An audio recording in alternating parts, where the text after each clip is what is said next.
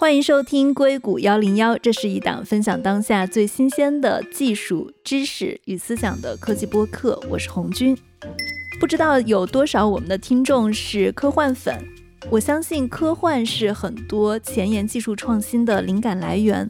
下周世界科幻大会在成都开幕，硅谷幺零幺也在世界科幻大会期间呢主办了一场主题沙龙。那我们会在现场跟 SpaceX 的高管还有投资人们一起去聊一聊太空科幻与未来。这场活动由硅谷一零一的联合创始人陈倩主持。他也是我们视频的主理人，同时啊，也有两位之前在播客中人气非常高的嘉宾去到现场给我们助阵。一位是 SpaceX 的投资人张璐，他也是硅谷风险投资机构 Fusion Fund 的创始管理合伙人。那还有一位是 SpaceX 猎鹰九号火箭前首席制造工程师路易斯洪。如果正好有去科幻大会的小伙伴啊，可以来现场跟我们认识一下。我再说一下，我们的时间是在十月十九号下午的五点到六点半，地点呢是在成都世界科幻大会的太阳厅，非常期待在线下跟大家的见面。下面就请收听我们今天的节目。那这期呢，我们其实是来聊一个之前我们在特斯拉的三个十年那期节目里面就预告了很久的一个话题啊，就我们来聊一下整个中国新能源车企在产品上有哪些创新。跟我们在一起的嘉宾是超级充电站的创始人常言。Hello，常老师你好。Hello，大家好。今天特别荣幸的一个机会，是因为我跑到硅谷来了，所以我们这期硅谷幺零幺真的是面对面在聊。对的，对的。你这次来硅谷感受怎么样？特别是你在硅谷对车的方向的观察，是不是硅谷比你之前来特斯拉又多了很多？其实是的，因为这次来，一方面真的我觉得特斯拉的比重实在是太大了。简直成了路上一个路口能连着见到四辆连着过去的特斯拉的情况。那另一方面呢，其实也看到了在整个硅谷地区，我觉得电动车的品类和品牌是在增多的。我们那天在路上拍到了 Lucid，拍到 r a v a n 我觉得还能看到产品的创新和品牌的创新，在硅谷也开始经历了一起新的变革时代的到来。我觉得还是挺振奋的。嗯，因为其实我是很久没有回过国，最近的两次回国可能也没来得及去试用中国新能源的这些电动车。但是我记得在非常早的时候，就是我有试用过蔚来的一款，就我觉得他们的那个副驾驶非常非常的棒啊。之前女王副驾，对女王副驾，之前我在节目中也提到过。但我觉得这么多年认知没有更新，就还是一个挺可怕的事情的。因为我知道中国的新能源车企发展的非常快，那所以这期其实我也是一个纯小白用户这样的一个角度来跟常老师，我们去聊一下中国的新能源车企它在产品上有哪些你觉得跟美国的新能源品牌很不一样的地方。嗯嗯，好呀，好呀。以前可能很多时候，大家觉得中国品牌谈到创新，很多时候是一个噱头。就像刚才红军谈了女王副驾，那当然也有些人嗤之以鼻，觉得说这个东西好像没有什么用。就是类似我们之前可能听过很多关于中国新能源车的这种有点所谓奇葩式的或者噱头式的创新。但是呢，到了今年，因为大家知道整个中国的新能源车市现在特别的内卷，就竞争的非常激烈。所以现在很多时候，大家的创新一定程度上也回到了产品的本质上来。所以像以前的那种特别离谱的创新，其实变少了很多。嗯，对你刚刚有提到，你觉得中国的电动车在主体体验上，而不是我们说的座椅的这种噱头上的创新，你觉得它整体的更底层的创新是什么？指的是供应链吗？还是？哦，我觉得肯定是基于供应链之上的一些东西，但是我们可以把车辆的本质，我觉得可以做一些拆分吧。嗯，那首先第一点就是车之所以为车的部分，我知道，比如说某韩国车企曾经把未来的就 Neo 这个品牌的车拉过去试过，像 BMW 啊，像梅赛德斯奔驰啊，他们基本上会把国内的热门车型都买一遍。但有的时候在欧洲没有起到大家想象中那么震撼的作用的主要原因是。我觉得还是海外用户，一方面在海外的环境下体验不到中国的这些软件上的东西，因为很多功能没有办法使用；另一方面呢，他们可能更在意这个车辆的本体，就比如说开起来怎么样，方向精准不精准啊，然后这个悬架坐起来是不是很舒适啊？但是大家会发现，其实，在这些底层的汽车工程上，似乎中国品牌在前几年做的确实不够好。也就是大家觉得这辆车卖的很贵，但是好像开起来、坐起来并没有我们在海外接触的这些豪华品牌那么的舒适。所以其实也让大家之前对中国品牌所谓是不是有产品力这件事儿一直有争执，但是这两年呢，大家会发现，一方面呢，中国品牌其实也利用了自己供应链的能力，把以前一些我们认为只有在非常豪华的车辆上才能有的配置下放，举个非常简单的例子，比如说大家如果在海外购车，会知道比较贵的车型才能买到空气悬架这样的配置，是因为以前一根空气悬架可能对一辆车的成本就能达到几千美元，整个一套系统，尤其像一些豪华车型，选购一套空气悬挂可能需要十万左右的成本，这就导致以前大家认为这是一个非常高端的配置，但是现在呢，因为中国供应链的成熟。已经出现了中国自有品牌的类似的这样的配置，所以他们可以把悬架的价格可能拉到，比如说四根的话，只有人民币两三万，就导致现在在中国，你可能花人民币二十多万，不到三十万人民币就可以得到比较大尺寸的一个拥有空气悬架的汽车。这种东西带来的体验，其实是一种相对于跨级的变化。可以看到，最近几年中国的汽车品牌在汽车核心的驾驶感受上的一些配置，其实在发生一些底层的自研。如果你跟行业巨头比，虽然还存在一些差距，但是我觉得整体上已经带来了整车的体验的一个变化。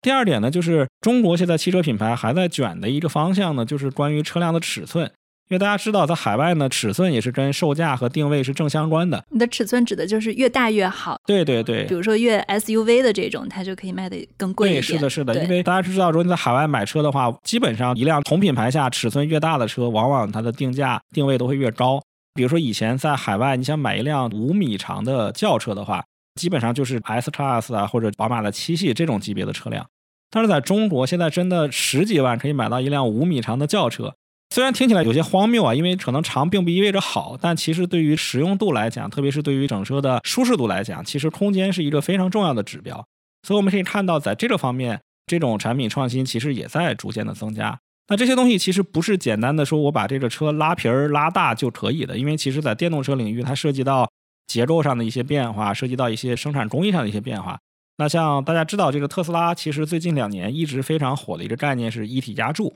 他们也在很多新的工厂当中不停的在推进这种新的生产制作方式，因为会让整车变得更加坚固的同时，制作成本也会降下来。那其实大家会发现，在全球的车企当中。响应一体压铸技术最为及时的和快速的，就是中国的车企。虽然现在像一些美国的其他企业和欧洲的企业呢，也都表示要引入类似的技术，但其实大家会发现，第一，除去特斯拉之外，全球最大的一体式压铸机其实是在中国的车企里。另一方面，也是出现了比较便宜的车型，也在使用类似工艺的这种办法。有哪些车企他们在更新他们的生产线？呃，做这种一比如像大家熟悉的像极客品牌，就是它是吉利旗下的一个纯电动品牌，然后已经在比较广泛的使用了。那像大家熟悉的像蔚来和小鹏，最近也都有这种类似的技术要出来。所以整体来讲，你会发现在底层的，无论是我们说跟车形式相关的品质上，还是跟为了实现这些体验而需要进行的供应链和生产能力的升级上，中国车企目前来看都是比较积极和快速的。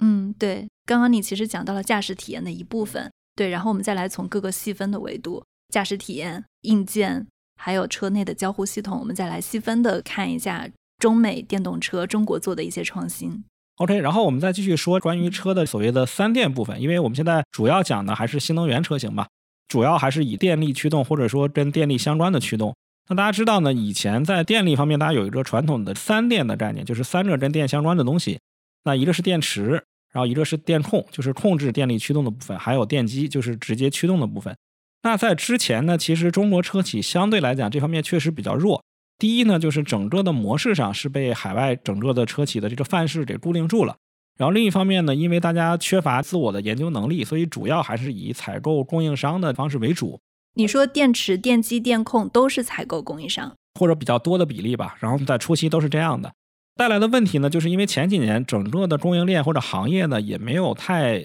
为电动化做好准备，所以当时看到特斯拉的性能一骑绝尘的原因，是因为他们早期在三电上做了大量的创新和努力，同时呢，他们的产品的参数相对于你行业当时能买到的，即便你买一个巨头的电机，可能性能也差很多，所以当时大家就会觉得像特斯拉这样的车企，它的体验真的是一个颠覆性的。但是这两年呢，因为大家逐渐意识到了谈电动车肯定要谈三电。那没有办法，大家只能从头开始自建这个事情。所以这两年会看到，第一呢，有一些在尤其在美国已经上市的车企，可能在大家在融资之后的第一反应，还是要把相对多的钱用来投资。那最近这个马斯克传也上市了，相信很多朋友也读过。其实当中也谈到一个数字，就是在好多几个年份，中国车企的研发费用一定程度上可能跟当年度的特斯拉的研发费用基本差不多了。那其实可以看到，这当中的很多的研发费用是流入到了。本身的车的这些基础能力上，那大家可以知道，一方面，比如说像动力电池，那中国已经连续好几年成为动力电池全球最大的供应商。这种规模其实带来了两个方面的好处：第一，规模越大，大家利润的总值一定会越高；那第二点呢，也是因为一个动力电池的厂商往往可以服务很多个车企，车企不同的需求和市场端的反馈，其实会为他们为这种新技术的研发做出很多的原始的积累，也让他们有更多的动力去做这件事情。所以现在来看，比如这几年，你会发现，似乎最便宜的动力电池在中国，性能最好的动力电池也在中国。你指的是比亚迪吗？呃，其实比亚迪是一方面，包括宁德时代，其实宁德时代，对对对。然后另外，我们在一些以前大家认为好像有点边缘，或者说处于第二梯队的，像什么亿维锂能啊、中航新创啊这些品牌，之前大家只是把它当做一个供应链的备份，就是很多时候是这种状况。但其实大家发现，他们现在也成了一些技术创新的主力军，或者有的时候会有一些核心参数会拿出来。那比如说，大家可以知道，像去年小鹏，包括今年的理想。他们都纷纷提出了四 C 电池、五 C 电池的概念，当然有他们自研的一部分的努力，但更多的也是动力电池厂商提供的底层的能力。四 C、五 C 的概念可以给大家简单的翻译一下，就是说它能以电池容量多大的倍数的功率来进行充电。比如说，大家知道这个倍数越大，意味着充电会越快。比如说五 C 的电池，理论上讲，只要用五分之一的以前的充电时间，基本就能把它充满。我举一个更加具体的例子啊，就比如说，你觉得现在中国的这些车企，它用的底层的电池技术，不管是说我们刚刚提到的哪一家，跟比如说最开始特斯拉采购的松下，他们在续航里程数上，就是我们说在一些硬指标上，他们有差异吗？或者说他们的差异是在哪儿？啊，我觉得是这样。第一呢，我觉得如果从绝对值或者从翻译成能效的角度来讲，其实基本上在逐渐接近。我们一定程度上认为，在一些领军企业，比如特斯拉，还拥有一些数值上的绝对优势，但是这个优势已经没有那么大了。比如说，如果您在湾区，您开一辆 Model 3或一辆 Model Y 的话，那在现在这种比较理想的天气下，可能您开的，我用中国的单位给大家换算啊，就大家如果是英里的话，可能要换算一下，Model 3的话，可能比例可以达到像十二到十四千瓦时每百公里左右。如果您是用电动车的话，应该能明白我说的是一个电耗的这么一个指标。换出来的话，就是它的理论续航大概可以达到五百公里左右，或者就是三百 mile 左右。但是在中国的话，像我自己开一辆 neo 的车，那么我的那辆车的能耗在同样的天气下，大概可能会达到十七或者十八千瓦时每百公里。所以如果你讲性能的差异的话，可能还有百分之十到二十左右的差异。但是第一，这个数值在逐渐的快速被缩减；第二呢，就是中国车企可能也依托了自己在成本端的一些优势。所以大家的一些逻辑变成了，我可能不去跟你拼绝对能效，但是我可以去适当的增加我电池的容量。用大家开燃油车更理解的逻辑就是，可能我的油耗比你高一点点，但是我可以提供一个更大的油箱，就是我可以用一个更大的电池底板。对，那这里面有一个区别，就是大家以前会觉得说，那你给我一个大油箱，可能我加油还要更贵，对吧？需要加更多的油。但是电动车的好处就是，我电池的成本其实是你买车的时候就一定的时候就支付掉了。所以，通过中国车企的这种地方，所以在这种核心指标上，其实我觉得是已经做到了相近。然后另一方面呢，中国车企其实也在大踏步的提升自己的一些细分指数的核心指标。因为大家知道，比如说在德国，有些地方是不限速的，所以很多时候一些用户呢是非常习惯于去看自己车的极限速度的能力的，因为对他们来讲这是很重要的一个指标。但是之前呢，中国车企因为在比如说电机的性能上，或者说在行驶策略上，确实跟海外不一样。所以大家有的时候把极速会压的比较低。那还用数据来讲，比如大家知道，像 Tesla 的车在美国，如果你买到的话，这个极速如果是 Model 3或者 Model Y 的话，最高速度可以达到两百五十公里每小时左右。如果是你买 Model S Plaid 的话，最高可以达到三百二十公里每小时，这都是就非常优秀的成绩了。但是在两三年前，如果您在中国买电动车，很多车的极速甚至达不到两百，可能只有一百六或者一百八十公里每小时。那在中国的限速环境下是 OK 的，但是如果出口或者大家会觉得你技术会更差一些。但这两年我们可以看到，中国的电动车企在电机上的研发，最终的结论就是这个参数会有效的被提升。那前几天，中国上汽集团下有一个品牌叫智己，他们最新推出的一款叫做 LS 六的车，宣布他们的最高车速可以达到两百八十到两百九十公里每小时。是电动车还是是纯电动车？而且非常惊人的是，这辆车的价格只有人民币三十万。所以，虽然说可能大家不太会去要这么极限的一个速度，但是说明至少在这方面的研发，就它可以做出海了。对，已经有有一些成绩出来了。对对，所以我觉得在底层上，这个东西可能是在快速追赶的。嗯，它如果说要极速要达到二百八到二百九，这个对技术的要求会很高吗？对，这个对技术的要求是这样的。简单分析啊，首先第一呢，你需要电池的配合，因为电池只有快速的释放这些能量，它才会变得更快。第二呢，可能对电机内部的做中加工水平有很高的要求，因为它需要有更好的均匀度。第三呢，其实它涉及到一个耐久度的问题，因为大家知道，让车一时跑得很快其实比较简单，但如果能稳定的工作在这个工况下，对散热呀，对于电机本身的耐久度有很高的要求。那也就是说明这些方面都需要有突破，这个整个成果才能得到展现。嗯，所以说它其实如果能把它的极速做到二百八到二百九，它是有一个很强的技术壁垒在里面的，就是它其实是一个硬实力。对，是这样的。然后刚刚其实我们在聊电池的续航里程数的时候，我们有一个前提条件啊，就是说在天气还不错的情况下，我不知道现在如果在比如说雨天或者雪天低温的环境里面，中国的车企跟海外的这些车企。它在电池能耗的释放上会有比较大的差别，还是说它会遵循我们说的在常规条件下的电池的差距？客观讲，如果是说绝对差距的话，我稍微不负责任的说一下啊，我觉得中国车企可能会是全球做的最好的。那首先第一点，当然就是底层的技术创新，比如说引入更先进的电池技术啊，引入更好的热管理系统，来实现电池衰减的降低，这是第一条路。第二条呢，其实有些中国车企也算是从底层结构在想怎么去扭转续航的问题。那有一种思路就是，我不太 care 它一次受的影响有多大，但我影响的是怎么能让它快速的充满电。所以，比如说中国车企现在在找，所以他们在推快充，对不对？在推这个超快充、推换电。对，红军非常熟啊。那像蔚来，其实在欧洲就在讲的很大的一个故事，就是电池的 swap station，就是换电站。他们就在给北欧的用户讲，即便你们在冬天续航受了影响，但你到我这儿来，可能两分钟我就换完了。这些东西呢，其实也是一定程度上比较吸引用户的一点。第三点呢，就是中国确实也有一些民间的所谓的土方法，但是也逐渐的得到了主流用户的使用。比如说像在东北地区，因为大家知道中国的东北地区冬天极其的严寒，那现在呢，有些地方确实也开始大力的推广电动车，但是一个其实大家无法规避的问题就是冬天的续航。那现在我们可以看到，有些车企通过在车里，比如说加入什么热泵啊，甚至加入一个水暖的取暖设备啊等等，来让电池的温度能被保持在一个更好的状态下。那么在冬天它受的影响就会相对小一些。那总之，我觉得一方面中国市场确实可能更严苛，另一方面我觉得中国市场的幅员也确实比较大，所以很多车企必须要考虑到我怎么在东北卖车这个问题。所以整体上在这种极限工况的适应度上，中国车企反倒做的可能更好。就是我觉得说。我们谈在理想情况下的能耗差，可能中国车企还差一些。但是如果我们谈极限条件下这种变化差，可能中国车企反倒可能是最小的。对，所以我理解，其实极限情况下的变化考验的是企业的随机应变的水平，以及就是你跟它除了电池本身，你周围的一整套的配套设施的搭建，包括你的环境跟硬件的搭建，考验的是这一部分。其实中国做这种周边创新的能力也是蛮强的。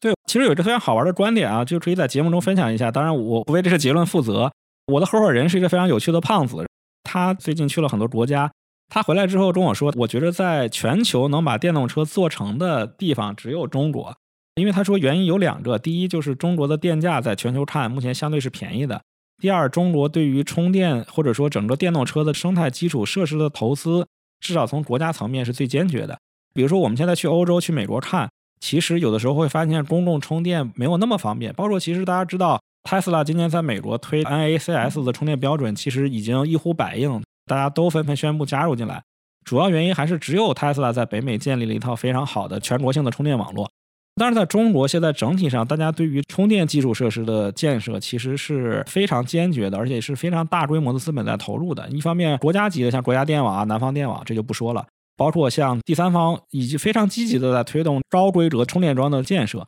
我前段时间刚去了一趟新藏线，从新疆到西藏，居然都能在一个就大家想想一个到处都是骆驼的县城里出来两根三百五十千瓦的这种充电桩。当然，我觉得一定程度上从短期看是赔钱的，但是大家可以看到，就是对电动的这个支持力度有多大。这个是企业在做吗？对，是企业在做，就是也是我可以理解是专门做这种充电产品的创业公司。对，就是一些第三方的这种充电服务商。第三点就是我们叫主机厂，或者大家可以理解成 OEMs，就他们是在比较努力的推广自己的充电或者换电设施的。那大家也知道，像 NIO 可能今年融资的大部分都在建换电站，他们的换电站的建设规模的力度其实非常大。因为去年的时候，他们跟媒体沟通说，二零二三年的建站标准是四百个，今年年初就突然变成一千个了。就我觉得大家也有一些对于换电设施所看到的潜在机会和这种比较迫切的建设需求在里面。所以我觉得这也是大家讨论到中国产品创新时候很重要的一点。对我们刚刚提到的是充电，还有解决大家里程焦虑的问题啊。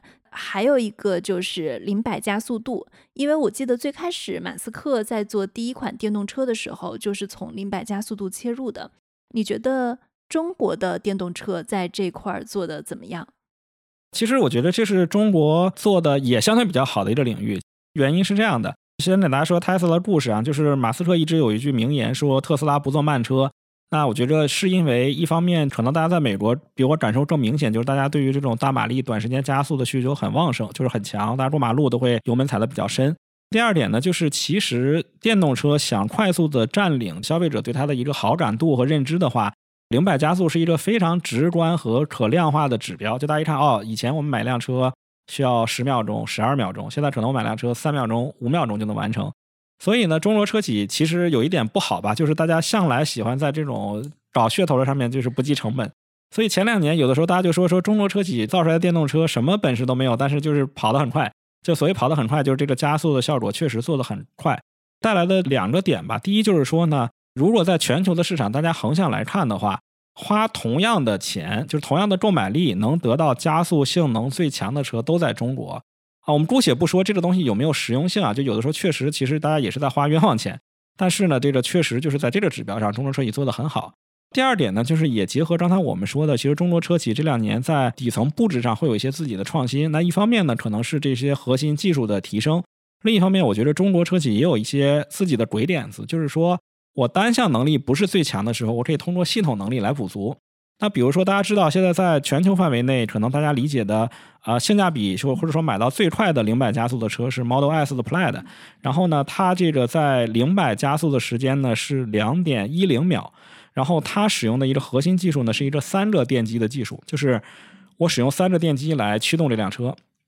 那就在上个月呢，就是还是极客吧，然后极客呢推出了一个。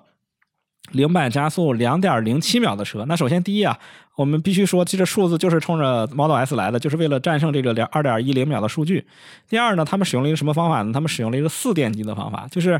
呃，可能我在三电机上我没有办法取得最好的全球的成绩，那我可以通过增加一个电机，只要这个成本我是能接受的，其实我最终的效果也会比较好。那个车定价多少？而且肯定比 Model S 要便宜很多，因为 Model S 现在这款车在中国国内的话。价格大概要一百万到一百一十万，但是极客这辆车大概只要六十万，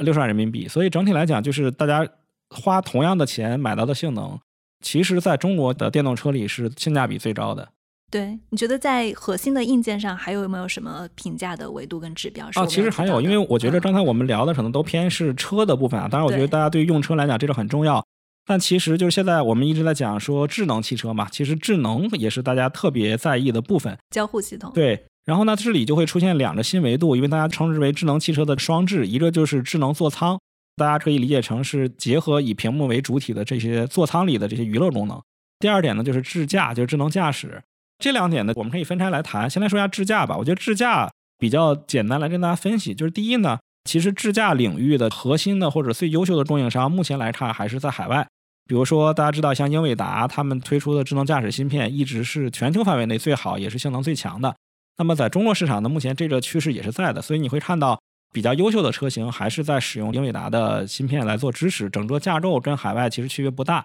但是我们看到的是呢，第一就是大家开始逐渐把软件开始做自研，因为大家知道一套智能驾驶系统除了有硬件之外，还要有算法。那么中国车企确实，我觉得在算法领域投入的人员的力量，还有投资额的数目，我觉得整个汽车行业当中，可能除去特斯拉之外，应该也算是头部了。你的智能驾驶指的是自动驾驶或者定速巡航这一类的吗？啊，对，这些都算里面。然后，之所以用智能驾驶这个概念，是因为一方面，我觉着大家有意在把它跟传统的定速巡航做区分，因为整体来讲它的性能更好，然后也具备像智能升级啊这样的功能。第二点呢，国内现在因为监管的需要，大家不太愿意谈自动驾驶这个词，因为会让大家感觉它是一个具备自己开车能力的。对，就跟大家做一个这样的区分。那你觉得在自动驾驶的能力上呢？啊，我相信大家在硅谷听这个节目，很多时候会有一个巨大的问号，就是是不是特斯拉依然是全球唯一？其实是这样的，因为大家在海外可以非常方便的看到特斯拉 FSD 的一些测试的视频，甚至我相信硅谷的很多朋友自己已经是 FSD 的用户了，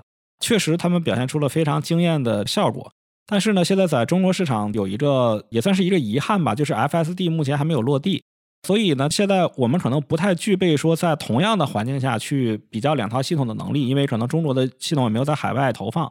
但是在中国大陆目前的使用情况来看的话，我们从现在已有的体验和数据来看，其实中国车企自研的这些系统的能力，无论是说功能项目，还是说实际的体验，我觉得至少已经达到或追平了这个 FSD 的能力。而且我觉得在一年左右的时间内。只要 FSD 在中国不落地，我觉得反超是没有任何问题的。如果它现在都没有用户可以去测评，你是怎么知道它已经可以是追平这个 FSD 的这个能力？这个东西其实非常简单，因为首先场景是有很多相似度的。我们必须实事求是的讲，就中国的道路环境是极其复杂的。一方面确实比较混乱，道路的密集度也很高，人员的流动也很高。另外可以给大家分享一个好玩的小笑话，就是我跟小鹏的一个智驾的负责人聊，他跟我讲，他说。他们在中国发现，整个中国境内有五百多种红绿灯的样式。这些红绿灯的样式，如果要智驾的话，都需要车去学习和去适应。所以，其实道路的难度我们是可以做一个横向的比较的。第二，就是其实大家遇到的场景很多时候是相似的，比如说遇到红绿灯能不能停下来，就等等等等，我们可以拆分成很多细项。那么从这些细项的角度来讲，其实功能是基本上达到同一水平，甚至可以看到国内的系统在中国的环境下反应是更加灵敏和准确的。所以我觉得这个结论基本上是可以得到共识的。对，我觉得这个结论有一个前提啊，就是说我们把特斯拉还有其他的美国的车都放在中国的环境下，因为其实我们知道自动驾驶是需要高精地图的，仅地图的资源可能外企都很难拿到。确实，就像你说的，中国的道路更复杂。就是如果说本土的车跟外企的车在一个同样，比如说中国的环境里面去做的话，我相信可能本土的公司会优化本土的道路更好。但是我其实是在想这样一个问题啊，有没有可能，比如说我们把小鹏的车或者未来的车，我们拿到欧洲市场去，拿到美国市场来，因为软件它要做这种细分情况的区分，还是分的挺细的。就像你说，中国有五百种红绿灯。那可能美国假设只有一百种红绿灯，那它还是需要摄像头来去学习，可能它不是一个可以全球复制的情况。但是你指的这个自动驾驶可能比特斯拉更好，是在一个仅限于在中国本土去应用这个自动驾驶的情况。那我觉得是这样的，就是我们讨论任何一个科技范畴的时候，大家会讨论两种能力。一种呢，可能是本地化的实际体验能力。那这个时候确实会出现一个所谓本土作战的问题，这个是必须要承认的，因为确有各种的法规政策和本地数据和适配的能力。这个一定是越 local 的企业，或者说在一个地方适配时间最长的企业，一定效果是相对最好的。这个我们都承认。但另一方面，大家在行业观察的时候，有时候也会看一个系统能力的问题。就换句话讲，举一个不恰当的例子，好比有一支美国队，有一支中国队。假设我们就在南美的一个国家做适配。这个时候，假设我们的车大家都是从零开始，这个时候其实大家看的是一个系统能力的问题。我觉得就是刚才红军其实讲的一点特别好，就他觉得之前可能中美在技术路径上会略微有些区别。比如大家知道，像特斯拉坚定的说，我用纯视觉的路径，我不用激光雷达，我也不用高精地图。大家会觉得中国车企可能用了一个相对有拐杖，就所谓有拐杖的这个方案，就是我用地图，我用激光雷达。但是大家可以看到，这两年中国车中国的新能源车企应该也没有上激光雷达吧？啊不，中国车企现在激光雷达使用比例是全球最高的。你说新能源车企卖的车，对对对对，在已经上了市的车中，它的自动驾驶的功能还是会使用到激光雷达啊？对，不是，还继续我在讲这两个问题啊。第一呢，就是高精地图呢，现在大家已经有了共识，就觉得它确实好，但是问题就在于更新太慢，然后包括像刚才红军讲的，在很多地方会受到政策的保密的限制。所以今年全球范围内，包括中国的所有新能源车企，大家的逻辑是，我们都不使用高精雷达了。就是我们国内现在有一个流行的词叫无图，就是无图化，就是不再使用地图了。所以从这个维度来讲呢，大家的技术路线是一致的。那第二点就出现激光雷达的问题。那可能以前大家在之前自动驾驶讨论当中，觉得比较有争议的就是激光雷达确实成本太高了。包括我这次来硅谷上可以见到，像 Waymo 啊、像 Zoox 啊，他们在做路试的一些车。他们的激光雷达确实布的非常多，而且看着非常夸张。那大家也会觉得好像它有点不太美观，或者好像离我们生活比较远。但是在国内的车企当中，现在激光雷达是一个非常坚定和普及的配件，就在于中国现在用自有的供应商把激光雷达的成本做得非常低。就比如说在海外，可能以前大家觉得买一个激光雷达要两三千美元吧，就至少将近两万人民币。那国内现在有些激光雷达可能做到几千人民币就可以下来，所以在这种情况下，大家就觉得它是一个很可接受的 affordable 的这么一个部件，所以大家还是比较高频的去用它的。当然，激光雷达也有它的一些好处，比如说像在恶劣的天气环境下，下雨下雪的情况下，它确实会比视觉方案要更靠谱一些。所以我觉得这个东西可能倒没有一个绝对好坏，就不是说有激光雷达就是更落后，倒没有这种。所以我觉得这个方面也能看出来，中国也在孕育自己的一套关于支架的落地的路径。嗯，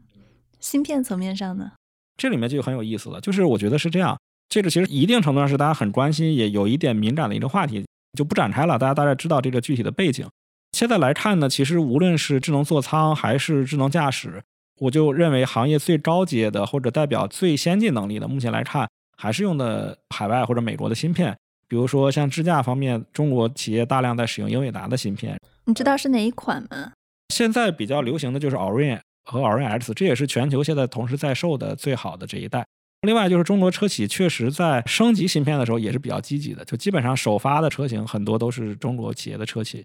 在智能座舱方面，那基本上还是以高通为大家公认的领头羊的企业。回到型号上，就是现在用的最多的是八幺五五，那马上今年 Q 四吧，应该会升级到八二九五，那也是目前来看首发也会是在中国的车企上。那从这个角度来讲，我觉得可能中国车企应该也是这两家最大的客户源，因为特斯拉都是用的自产的芯片嘛，那这方面可能更多的也被中国车企买掉了。但是另一方面，我们也可以看到。无论是受于形势的影响，还是说车企可能希望把关键零部件掌握在自己手中的愿望，我们也看到了，在中低端的市场，中国也开始有很多的创新企业开始为车企提供相关的零部件。然后，我觉得这背后有一个很大的分水岭的指标，就是到底它只是研究出来一个 demo，还是说开始已经有大批量的上车了？因为对于汽车这个行业来讲，其实一个零部件能上车是有很大的风险和背后的信任在里面的。那其实我们可以看到，像自动驾驶芯片方面，中国有像我估计大家可能也知道，像地平线这样的企业，他们可能生产的能力就是芯片的绝对值要差一些，但是在中国大概比如说二十万以内的车型当中，其实使用度已经比较高了。然后另一方面，像智能座舱方面，那除去以前有一些可能本来就是生产消费电子芯片的企业在做横向的上车的之外。也可以看到，也有一些立足于这边的企业在做自研，包括像吉利旗下有一个叫做新秦科技，新是芯片的新，秦是擎天柱的秦的那个科技，他们也在做自己的自研芯片。那最近在一些自己的二十万左右的车上也开始使用自己的芯片了。然后再加上呢，之前也有一些传闻，比如说像蔚来、像小鹏都曾经传出过在自研自己的相关的芯片。所以我觉着可能在未来两三年里，第一会有一些企业开始推出自己的这些方面的自研的业务，然后另一方面，我也觉得在中低端车型当中，可能这个中国自有芯片的比例，目前来看可能还会越占越高啊。包括这里面还有一个巨头，其实刚才一直想提，一直忘了提，就是华为。华为现在其实在汽车的核心零部件上的业务也占比越来越大，包括他们其实也在通过自己的所谓智选车的模式和华为官方合作模式。也推出了很多车型，然后这里面它的占比度会更高。那从智驾的软件到硬件，到自动驾驶芯片，再到座舱芯片，全都是华为自研的。那目前来看，也占了相当大的一个市场比重。你刚刚一直在提智能座舱，可以解释一下智能座舱是什么意思吗？这个东西其实非常有趣啊，就是以前可能大家在海外谈这个东西的概念比较少，原因是这样的：就第一呢，其实汽车的智能化最开始是从屏幕开始的，所以当时大家可能很多时候讲的叫娱乐系统。因为大家觉得我使用的或者我玩的就是这个屏幕里所涵盖的这套软硬件，但是呢，后来中国车企可能觉得这个卷的没意思了，因为中国车企找出来了各种尺寸、各种比例、各种数量的屏幕之后，他们开始觉得我应该把整个车内的所有空间全部称为一个整体的座舱。主要原因是他们搞出了很多是产品创新但又不太符合大家传统对于智能理解的东西。啊，比如说刚才红军讲了这个叫女王副驾，然后可以给没见过的朋友解释一下，就是他把整个座椅做成了一个二十二个方向可以调节角度的这么一个东西，你可以把它很方便的调成平躺啊，或者坐直啊，另外还有脚托等等这些功能。那现在在这个上面，中国车企已经卷到了新的程度，刚开始只是卷副驾，后来开始卷主驾，现在第二排、第三排甚至都开始卷起来了。然后第二排现在提出了一个新的模式，叫做零重力模式，就大家进去一键可以调成一个像老板座一样的这样的感觉，可以平躺。那另一方面呢，除去这些之外，他们也在尝试把别的一些功能跟这种东西结合起来。举个例子，比如说，我相信在湾区的很多朋友有一些健康的生活方式，比如大家可能会做冥想，大家可能需要有一个地方让自己放松。那大家突然发现，好像汽车内是一个挺好的环境，因为很私人，然后有可以很方便调的座椅。那现在中国有一些车企就谈，比如说我有一个冥想模式，我打开之后可以给你播放，比如说树林中的鸟叫啊、海边的潮汐啊等等这样的声音，同时我在屏幕上可以把这种大自然的画面导出来，然后你就可以在里面做一些放松的事情。比如说现在中国一些地方的这种年轻小朋友，可能大家需要一个地方去休息，因为比如有些人有午休的习惯，那有些车现在甚至推出了午休模式，就进去之后你跟车说我要午休。它就会把车的，比如说能遮住的玻璃遮住，然后给你把座椅调平，也同样的很安静等等。你会发现，现在他们在讲的一些生活方式的概念，其实是既结合了以前车内这些传统的像座椅啊等等这些配置，另一方面又开始用这种智能化的手段，软件，就用软件和这种相关的东西加进来，所以他们开始把这个东西叫做座舱。当然，我认为啊，这里面很多创新并不是我们认为一定就是对的。我觉得这种所谓的极限的场景化，如果过于偏颇和冷门，我觉得也有一些走歪的感觉。那最近中国有些车企，比如说在大力发展在车内睡觉的模式，就是可以一个人、两个人。然后比如说有的车它是在后门提供一个小厨房，你可以在后排装上你的电磁炉，可以去等等等等。啊，就是小房车啊，对，听起来很有趣，对吧？大家猛一听觉得这个概念很有意思，但我觉得有些时候其实汽车市场有时候很冷酷，就是告诉大家。如果你不能做到规模化，其实你的成本就会高昂到消费者不愿意接受。所以我觉得这个事儿其实是值得讨论的。但是整体来看，你会发现大家对于智能座舱的概念会越来越热衷。然后我觉得还有一个长期趋势在于，因为其实汽车行业一直有一个恒久的问题，就是如果汽车有一天可以实现自动驾驶，我们到底在车里做什么？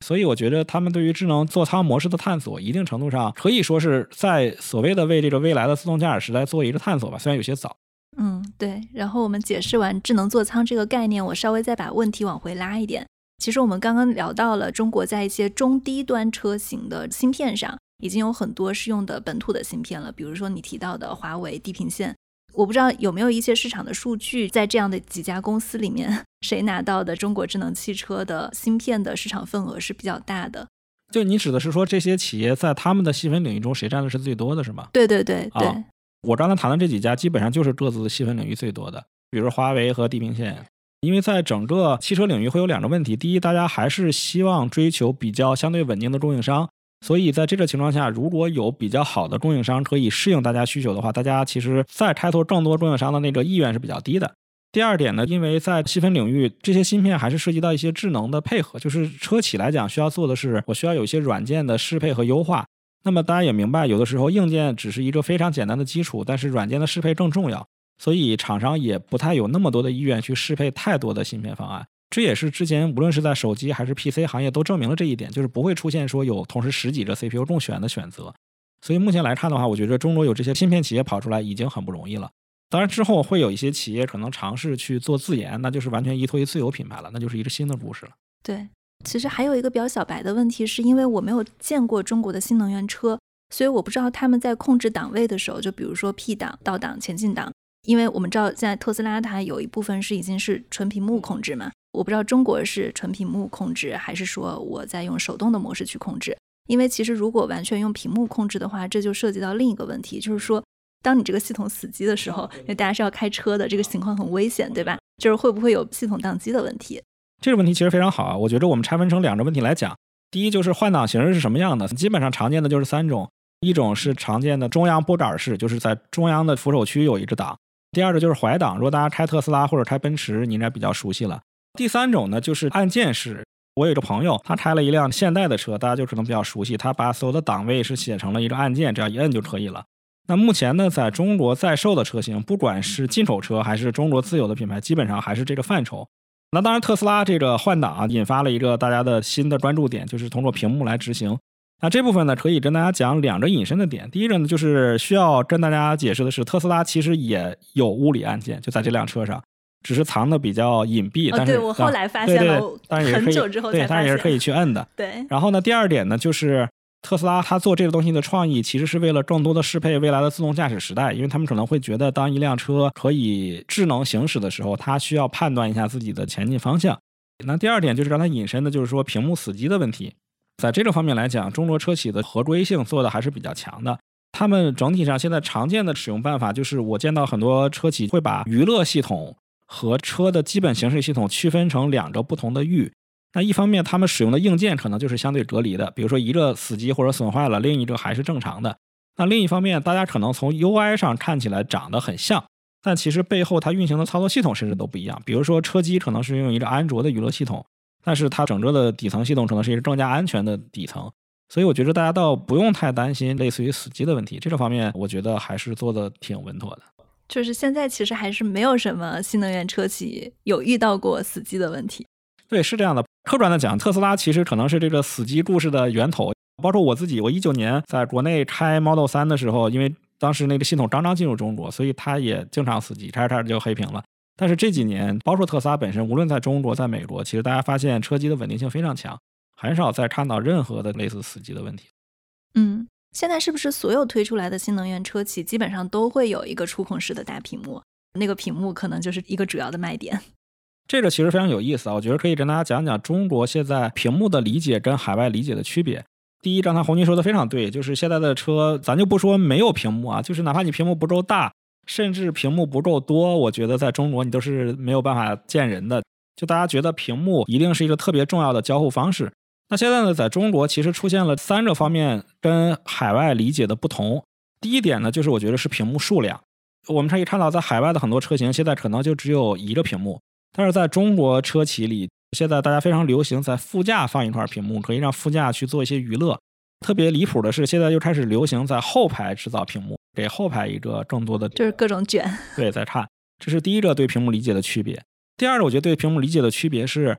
中国车企在今年其实破天荒的在开始谈手车互联。比如说，大家知道华为其实一开始就在谈手机和车的信息的流转。比如说，今年吉利收购了魅族这家手机厂。他们现在在最新的汽车上也开始谈手机和车的互联。就在我们俩录节目的今天啊，我提前知道消息，就是蔚来会在今天发布他们的 Neo Phone 蔚来手机，也是讲车手互联。那这个事儿也是中国车企现在极力在推广，并且在全球范围内都走的最靠前的一步。哦，所以你是说车企开始做手机了？对的。就是，但是这个方就我不能用，比如说一个华为的手机、苹果的手机、小米的手机去做这件事情。对，它这东西是车企自己的手机，因为它涉及安全问题。它涉及安全，还涉及一个底层协议的打通。它需要的是绑定性的。我觉得一方面中国车企是在探索所谓如何把生态做大，然后另一方面，我觉得他们是非常有防御性心理的。因为其实很多品牌就发现，当你的手机在智能汽车时代越来越重要的时候。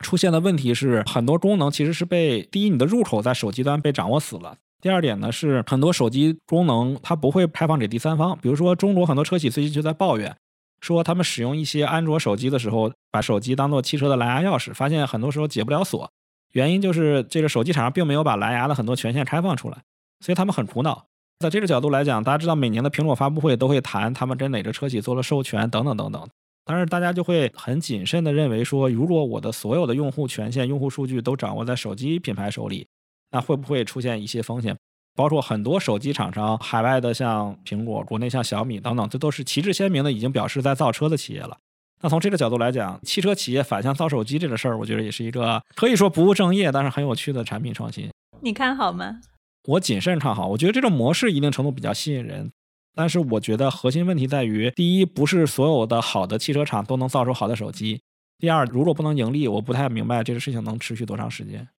嗯，对。那我们刚刚讲到中国新能源车企的一些创新，你觉得还有哪些是我没有提到的一些点？其实我觉得大家还可以关注一个更为底层的事情，就是关于供应链的创新。其实中国企业现在在非常有趣的重塑一些新的产业链。那就是在这么多年，当大家进入到新能源时代、进入到电气时代的时候，会发现一些传统的零配件开始进入到一个新的被重塑的周期。我举个非常好玩的例子，比如说天窗，大家可以知道啊，可能之前天窗这个行业已经几十年没有什么大的变化了，就是一辆六十年代的车的天窗和我们现在买到的车的天窗结构、功能、大小都没有什么变化。但是为什么在电动车时代又被重新的复活和兴盛起来呢？是因为现在电动车因为下面有了电池，所以它需要把车的座舱尽可能的做高一些，但是车又不能做得太高，那怎么办呢？那就只能把车顶做薄。那么玻璃就是把它做薄的最好的办法。所以大家知道，从特斯拉开始，其实越来越多的电动汽车就变成了一个纯玻璃顶。那这个东西呢，虽然刚开始做到了更薄，但是带来的问题就是更晒。所以现在更多的企业就开始做新的创新，比如说把玻璃做成类似于像波音七八七一样可以去调色呀，可以改变一个透光度啊这样的功能。对这个功能我太需要了，就是我们在硅谷问很多人为什么不买特斯拉，因为太晒了啊。对，因为大家在对你们在一个阳光的城市嘛。对对。那这种情况下，大家会发现以前大家认为 OK 好像是一个好几十年没有被变化过的行当了，突然就迎来了一个新的创新的机会。那在这个方面呢，其实中国企业反倒走在前面了，因为第一，大家觉得对于产品来讲这是一个吸引人的点；第二呢，大家就发现好像通过自研它可以把成本降下来，所以就发现这个方面就引发了一些新的竞争。那包括像大家刚才讲的，我说像空气悬架，这个其实之前好几十年空气悬架技术都掌握在德国人手里，那很多像美国的一些车企买悬架也要去欧洲采购。但是现在中国已经快速的把这个成本拉到非常低的程度了。虽然说它的可能绝对行驶质量还要再差一些，但是考虑到那个价格上的巨大的价差，还是吸引了很多人。另外，比如我们知道像刹车这样的部件，那之前大家理解说刹车不就是一个铁盘子吗？但其实也不是，因为在电动化时代的话，这个刹车会需要更多的跟行驶部件发生一些技术上的连接。那其实我们看到很多这方面也有中国企业在做创新，他们的这种创新已经带来的，其实我觉得是一个功能的变化。另外，这点我觉得有一点可能需要给大家分享，在传统燃油车时代，其实很多时候大家都喜欢把供应商分散在更多的企业当中，因为带来的就是比如说采购的时候成本可以有更多的议价权，同时呢供应链的安全程度也会比较高，我们不用担心某一家的停产导致整个生产的终止。但是到了电动车时代，大家突然发现，其实很多企业开始喜欢集聚供应商，当然他希望供应商是更为独家或者配合更加紧密的。因为一方面呢，整个电动车的不同部件之间的连接变得越来越多了。就像刚才说的，刹车不光是刹车，还要跟动力系统连接。那么这种情况下呢，它就需要最好这家企业同时可以负担这两方面的研发。第二点呢，就是一个车现在研发周期非常快，所以他就希望最好供应商越少，我可以简化我的研发的时间。所以从这个角度来讲，你们可以发现，在供应链端会出现新的重塑。那么这个重塑其实也发生在中国企业当中，而且。它变成了不再是以单独的成本为导向的这种研发，我觉得也是一个挺有意思的产品变化的规律。嗯，挺有意思的。你这次来美国，你有开过 Raven 跟 Lucid 的电动车吗？啊，非常有意思的，就是 Raven 还没开，因为想去看看。但是 Lucy 的我在德国开了，你觉得怎么样？我觉得是这样的，不自谦的讲，在中国的微博上，我好像是中国第一 Lucid 的吹啊，就因为非常喜欢这个品牌。整体上来讲，我还是非常喜欢这个产品，因为。我觉得它是为数不多的以绝对创新和绝对性能为导向的一个品牌，这点不展开了，相信大家都可以了解到。但另一方面呢，我觉得它其实走的一个市场空白，其实就是中国新造车在中国在做的故事。就是我觉得他意识到了特斯拉也是一个绝对的霸主和龙头的地位，但是我需要在市场中找到一个新的空间。那我觉得 Lucid 找的可能是一个偏更加豪华化的这么一个取向。那其实它的这个定位有点类似于未来在中国的所做的事情。我觉得整体来讲，如果放在北美的竞争环境来讲，它的故事还是挺吸引人的，也能有它对应的细分群体。但是，我觉得 Lucy 的迟迟没有进入中国的原因，可能也是看到了这个区间在中国做还是比较难的。因为现在整体来讲，中国车企现在占领的细分区间已经比较多了，这个留给海外车企，特别是海外新创品牌进入中国市场的难度，可能也是有一些的。对。就是我觉得整个中国电动汽车它的发展是，比如说你在中国市场，当然是大家有非常非常多的选择，而且可能中国品牌受欢迎程度不亚于这些外国的品牌。那今年其实中国的经济环境，一个是受控于特斯拉降价、价格战的影响，另外还有是增长的趋势可能是受到了一定的抑制，所以中国很多的新能源品牌他们也在向海外走。你觉得中国的新能源车企，比如说它在欧洲市场？或者在美国市场去卖电动车的时候，它跟美国的车企，或者说德国这些老牌车企的新能源电动车竞争优势在哪里？其实我觉得这事儿问的非常好，这是我这几年一直在思考的问题。我觉得特斯拉是一个很好的范例。刚开始的时候，比如说汽车行业有很多约定俗成的一些旧规则，比如有人就说德国人从来不会接受一个非德国的品牌，因为大家知道之前比如说日本车、美国车在德国卖的都很差。但是我觉得特斯拉已经证明了，它是一个特别奇怪的范例。就是当你的技术创新、你的商业模式非常新颖的时候，其实也会吸引到很多新的人群。包括特斯拉现在已经 Model Y 已经连续两个季度是德国市场单一销售最好的车型了。我觉得这也有一些启发性。所以之前我一直觉得中国的车企进入到欧洲之后，可能会取得相似的受欢迎程度，因为我觉得大家在智能驾驶和一些创新上的功能做得非常的超前。但是呢，目前来看呢，其实也受到两种声音的影响啊。先来说说利好的声音。那首先呢，我们这次就是去欧洲走访，包括一些品牌的实际证明，就证明了中国的新能源车销售还是不错的。包括像比亚迪，在全球很多这个市场，当然除去这个欧洲之外，也有发展中的一些市场，卖的都已经是当地最好的新能源车了。哪几个市场？比如说现在整体来讲，像澳大利亚、像东南亚、像以色列，销售数字都非常良好，而且都不是几十辆、几辆的，可能一个月能交到几百辆或者一千辆的规模。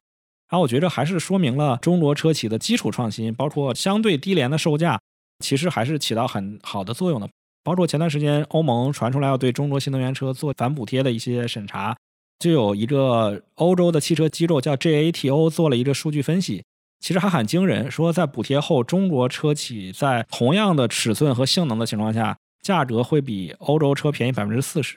对，就这个很出乎我们的意料，所以就是说明中国车确实物美价廉。但是从另一个方面来讲呢，我觉得。如果只是靠物美价廉来卖车的话，也是一个走不通的道路。因为一方面我们看到，像价格就存在补贴没有的不确定性；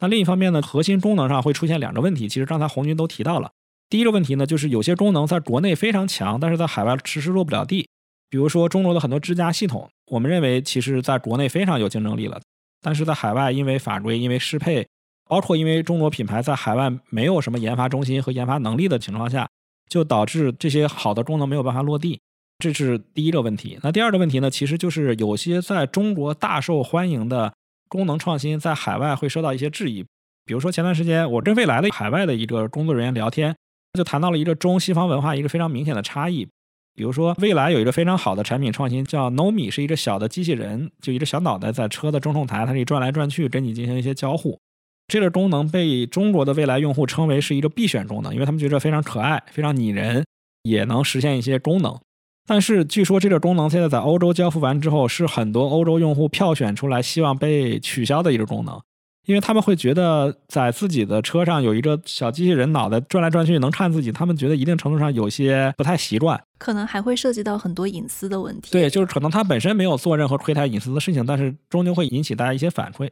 去年年底，我去了趟瑞典，跟沃尔沃的工程师聊，他们提到了一个其实挺引发我思考的问题，就是中国人认为很好的功能，但是在海外可能大家认为很奇怪。比如说，中国现在的车机娱乐系统里集成了很多功能。举例啊，大家可能想象不到，中国现在很多车的车机里有支付宝，什么功能呢？你可以把支付宝跟你的车牌绑定，这样的话，你的车在出停车场的时候，支付宝会自动帮你付款。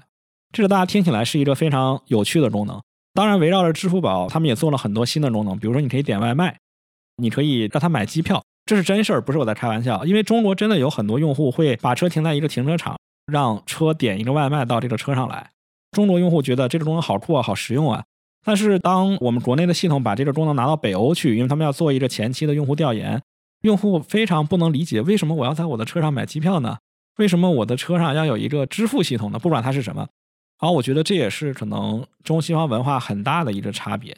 就大家觉得这种功能我不希望它在车上，以及我不明白它为什么要在车上，所以我觉得这样的东西也会是中国品牌出海的一个挺大的问题。嗯，对。其实你刚刚有提到，比如说比亚迪，它在澳大利亚、在以色列还有东南亚市场做得很好，我可以理解，因为其实中国品牌对东南亚市场来说，它还算是一个比较好的品牌，它其实也是辐射更加大众型的一些车型。那我很好奇，当我们去对比这些欧美市场的时候，当中国品牌显得不那么有优势的时候，大家更多去考验性价比或者去考验这个产品本身的时候，中国车企反向输出这些用户习惯更高端的车型的这样的一个市场，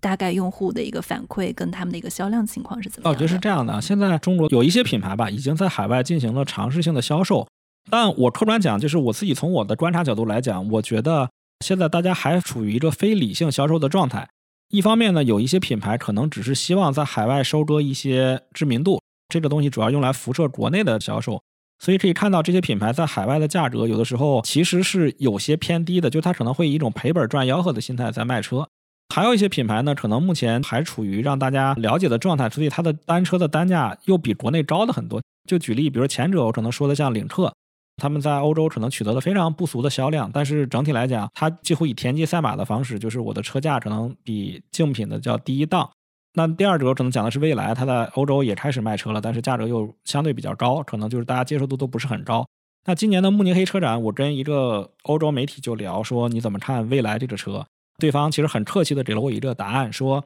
当一个品牌在一个地方一个月卖一百辆的时候，和一个品牌能一个月卖一万辆的时候，它的要求和故事都是不一样的。他说的很客气，但我的理解就是等你卖多了再来跟我们讲吧。所以从这个角度来讲呢，我觉得现在中国的这种偏豪华性的品牌呢，还是第一存在着品牌认知的问题。确实，当大家对一个市场中比较成熟的品牌有信赖的时候，你其实作为一个新来者是比较难的事情。第二点呢，刚才我们讲了中国车的很多创新和一些风格，但你会发现，当成本一定的时候，大家怎么选择去分配成本，其实就成了中国和海外的一个区别。记住，大家有印象的话，我们在这期节目刚开始的时候聊到说，中国现在车都非常大。我们可以花很便宜的钱买到五米长的轿车，听起来很酷，对吧？很值。但是在欧洲，这是一个很灾难性的事情，因为欧洲人说我们不需要这么大的车，它很难停，所以就会发现，其实现在有些车在欧洲市场卖不好的原因，可能也跟这些最初的产品定义有关系。但是我觉得不是什么大问题的一点，就是因为大家明白，现在很多跨国的汽车企业本身有很强的中资背景，或者有很强的中国血统在里面。举两个例子，比如说大家知道英国有一个车企，之前叫路特斯 （Lotus），它现在已经是吉利的子公司了。另一方面，比如说大家在北欧非常熟悉的沃尔沃，其实也是吉利的子公司。那我们觉着通过这些产品反向收购，对，你可以看出来的一点就是什么呢？当他们在研发新产品的时候，第一，很多车型其实就是复用了中国的一些新的研发技术。注意啊，大家我说的并不是说某一个小的功能是中国人研发出来的，而是说这个车的整个底层的平台甚至就是中国做的。所以从这个角度来讲呢，第一可以看出来，我觉得在电动车这个赛道，其实客观讲，中国的底层也印证了刚才我们的判断，其实已经在快速的提升了。然后另一方面呢，就是在交付时间这一项上，我指的就是这个技术的 ready 的状态，其实中国车要快得多。给大家分享一个例子，比如说大家知道有一个品牌叫 Polestar 极星，它也是沃尔沃和吉利旗下的一个全资的面向高端电动车的子公司。它在去年和今年年初相继发布了两款车，就是 Polestar 3和 Polestar 4，就是极星三和极星四。极星三是沃尔沃团队全部做的，你可以理解成这个车的平台全部是欧洲团队在做。极星四是中国 team 在做。那现在极星四已经马上可以交车了，已经开始下线了。极星三还在 delay 的状态，就是很多功能还没有搞完。所以我觉得从这个角度来讲，其实中国在电动车上的底层技术的开发，以及在开发速度上这个内卷吧，可能一定程度大家觉得不是好。对员工来讲可能很累，但是在产品的上市速度上确实是起到了很强的一个领先作用。我觉得只有当欧洲车企同时有中欧两个方案可选的时候，你才能看出来，可能中国速度确实已经处在一个领先的状态了。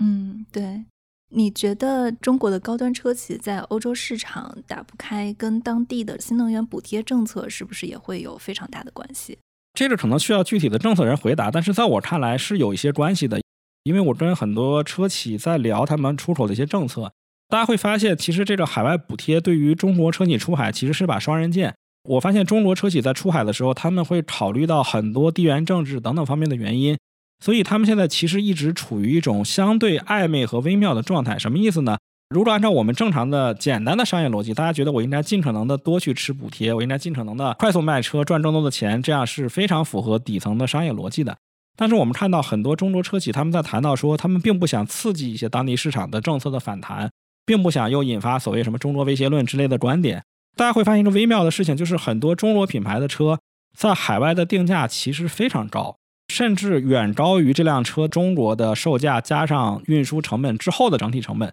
之前有人分析说，那是不是比如说因为可能他们需要在当地重新建设体系啊、员工，所以有些额外的成本？但我了解，其实有些车企在比较谨慎的提高售价的原因是，他们想减少所拿到的补贴量，然后以便避免当地市场对于中国市场的极强的针对性的反应。所以我觉得现在中国车企其实出海也处于一个相对微妙和受艰苦的这么一个状态，因为大家还是要考虑怎么能平衡自己的市场拓展和保证在当地有一个比较好的品牌准入之间的一个问题。嗯，对，因为我知道你是刚刚从德国车展回来。你觉得这次的德国车展，因为今年中国的很多新能源品牌在出海嘛，它相比于往年来说，中国品牌的声音有没有在变得更强？哦，我觉得肯定是在变得更强的。之前其实好多欧洲车企的领导跟我讲说，过去三年虽然他们也在通过线上的方式了解中国市场的变化，比如说他们会定期的跟中国团队开会啊，去了解一些变化，但是整体上中国车企、中国车型变到什么程度，其实对他们来讲是相对比较茫然的。大家公认，在二零二三年，中国特别是今年更加开放之后，会出现两个大的窗口，一个是今年的上海车展，因为是第一次海外开始有成团的规模可以来中国本土来观察市场和车型的变化。然后，那第二次节点就是这次慕尼黑车展，相当于是中国反向走出来，因为是今年海外的第一个大规模的车展，所以在这个情况下呢，我觉得海外媒体也开始空前的关注中国车型的变化。所以在这两种需求的情况下，海外看中国和中国要走出来的这个需求的变化下，今年的慕尼黑车展，我感觉甚至中国车型能做到在中国媒体上三分之二的报道，在海外媒体上三分之一的报道，我觉得已经挺不容易的了。嗯，对，去的企业大概有多少家？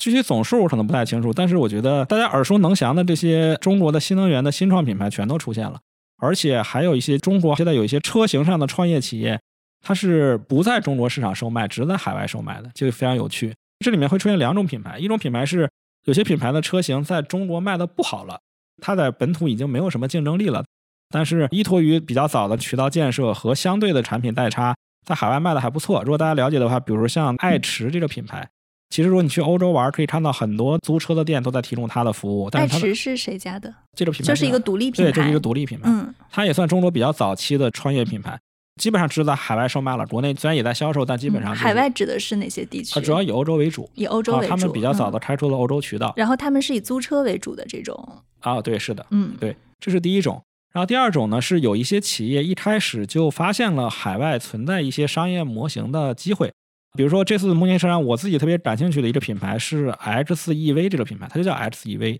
它在欧洲的非常古老的城区里做微车，就是非常非常小的电动车。它一方面是做共享出行，另一方面它也面向 C 端去卖。它唯一的竞争点，或者说它最大的竞争点是，它给这个车提供了换电。这个换电呢，是一个类似于像电动自行车一样可以抽拔出来的电池。它带来的好处就是，第一，在欧洲的小城区，很多地方其实根本不具备充电的条件。这里说的不具备充电条件，就是根本就没法建设充电设施。所以它的这个换电就带来了一个得天独厚的优势。第二呢，它可以把这个非常小的换电站布在任何的餐馆或者停车楼里面，大家去停车就可以完成换电，所以这种模式就非常有趣。他们已经在意大利的四个城市投放了大概两千多辆车，据说运营效果还不错。所以他们今年说他们会在欧洲的五个城市投放将近两万辆车。他们的人跟我讲说，他们非常清晰的知道这种模式只有在欧洲能跑通，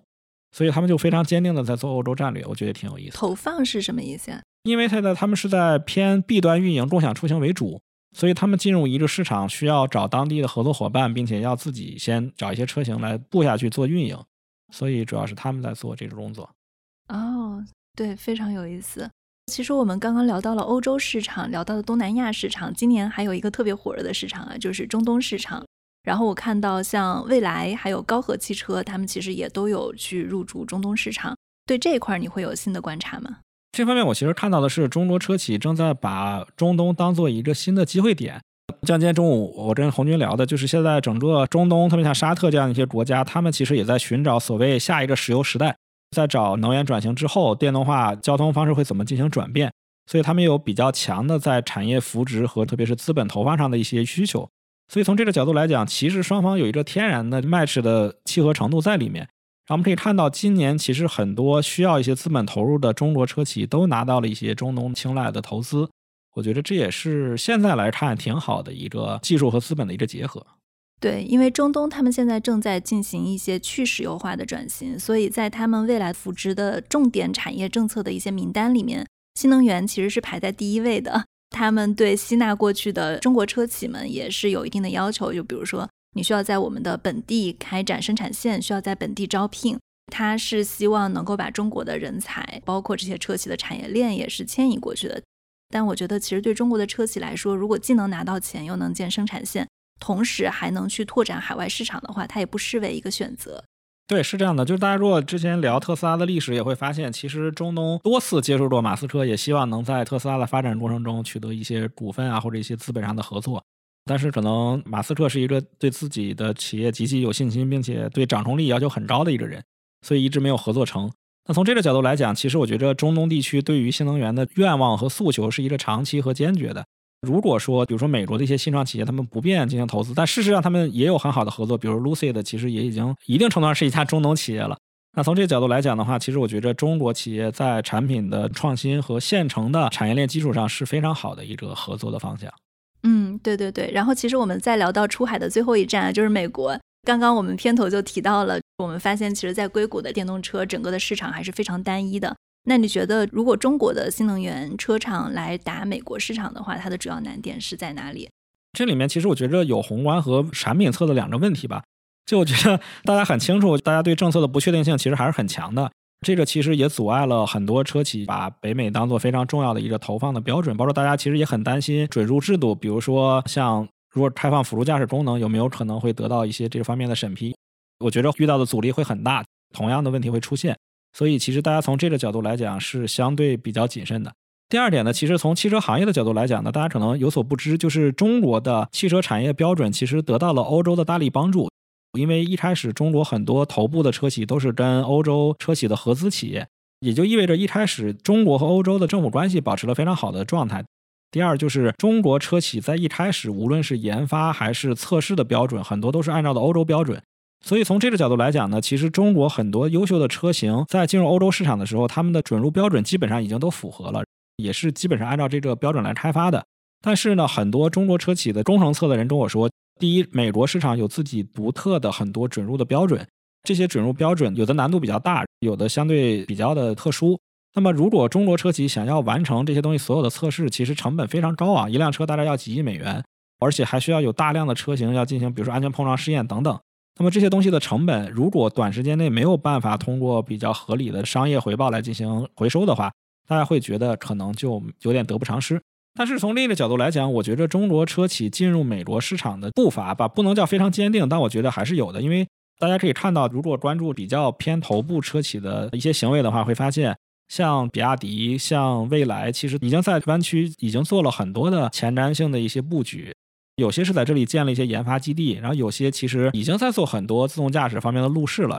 包括我们从国内也能看到，像就在我们录节目没有多远的地方，就是蔚来的北美总部。据说已经可以在门口拍到未来现在在国内卖的所有车型了，所以从这个角度来讲，其实他们现在还是有比较强的出海或者到北美的意愿的。嗯，非常精彩。好，谢谢常老师。啊，客气了，客气，谢谢，谢谢，谢谢大家听众。希望我们还能录下一期关于电动车的内容。欢迎常来。嗯，好呀，好呀，好呀。希望争取多到美国出差。好的，谢谢常远老师啊，感谢这期节目给我们很多海外的小伙伴科普了一下中国新能源车的进展。那其实，在聊到这个话题的时候呢，我还特意邀请了一位横跨中美的投资人来去分析一下现在整个的新能源赛道。以及跟新能源相关的出海项目，还有哪些的创业机会？大家可以期待一下我们的下一期节目。那这就是我们今天的节目。如果大家喜欢我们的节目，欢迎在你所收听的音频渠道来订阅我们。中国的用户可以通过小宇宙、苹果播客、喜马拉雅、蜻蜓 FM、网易云音乐来收听订阅。海外的听众可以通过苹果播客、Spotify、Google Podcast 还有 Amazon Music 来收听订阅。另外，如果大家觉得我们的节目比较好的话呢，欢迎在苹果播客上给我们打一个五星好评，感谢大家的收听，谢谢。